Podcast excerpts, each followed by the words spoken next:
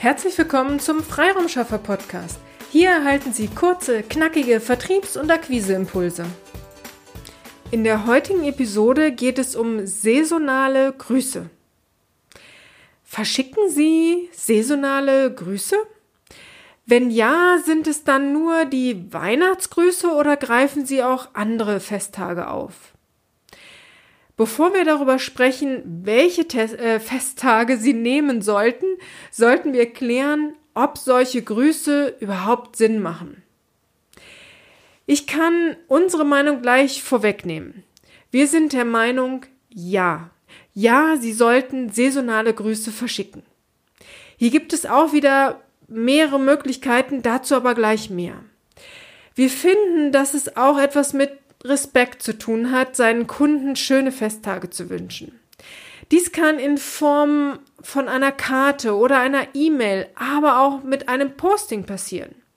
Egal welche Variante Sie wählen, sie sollte originell sein. Wenn Sie eine Karte schreiben, schreiben Sie sie ruhig per Hand und nehmen Sie direkt Bezug zu Ihrem Kunden.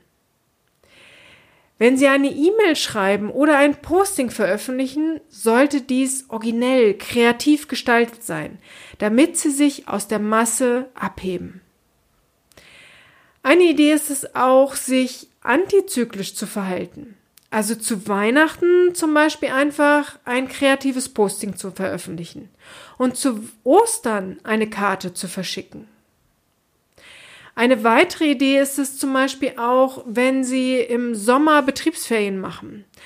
Dann wünschen Sie einfach Ihren Kunden und Kontakten einen schönen Urlaub und machen Sie gleichzeitig darauf äh, aufmerksam, dass Sie bis zum XY-Tag selbst im Urlaub sind und diese Zeit der Erholung nutzen, um kreative Ideen für Sie, also für die, Ihre Kunden, zu entwickeln okay, in 2020 und wahrscheinlich auch noch in 2021 ist diese Idee vielleicht nicht so angebracht, aber es ist trotzdem ein Impuls, den wir Ihnen gerne mit auf den Weg geben möchten. Wenn Sie Sing und LinkedIn nutzen, ist es auch eine wirklich gute Idee, Ihren Kontakten zum Geburtstag zu gratulieren.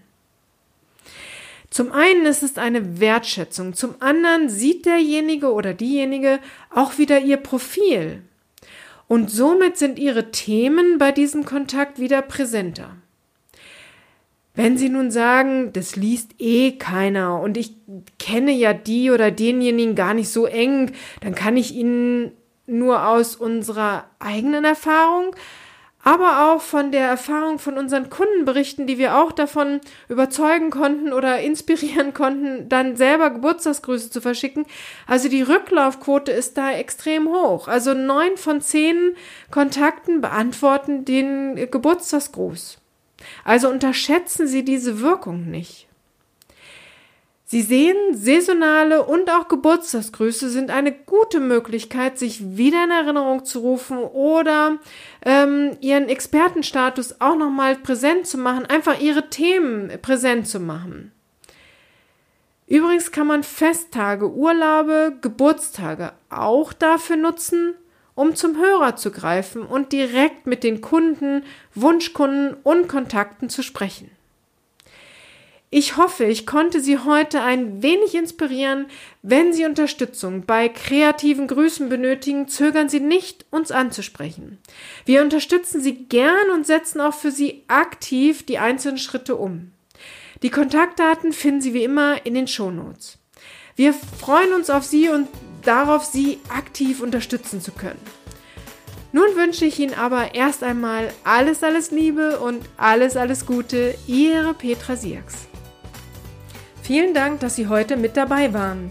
Wenn Ihnen diese Episode gefallen hat, freuen wir uns, wenn Sie unseren Podcast weiterempfehlen oder einzelne Episoden weiterleiten. Vielen lieben Dank. Wir möchten Sie aber auch gern dazu einladen, wenn Sie Ideen, aber auch Kritik haben, zögern Sie nicht, uns dies mitzuteilen, denn wir machen diesen Podcast für Sie. Wir freuen uns auf Ihr Feedback, Ihre Bewertung bei iTunes und vor allem, wenn Sie unseren Podcast abonnieren und bei der nächsten Episode wieder mit dabei sind. Bis dahin, Ihre Freiraumschaffer.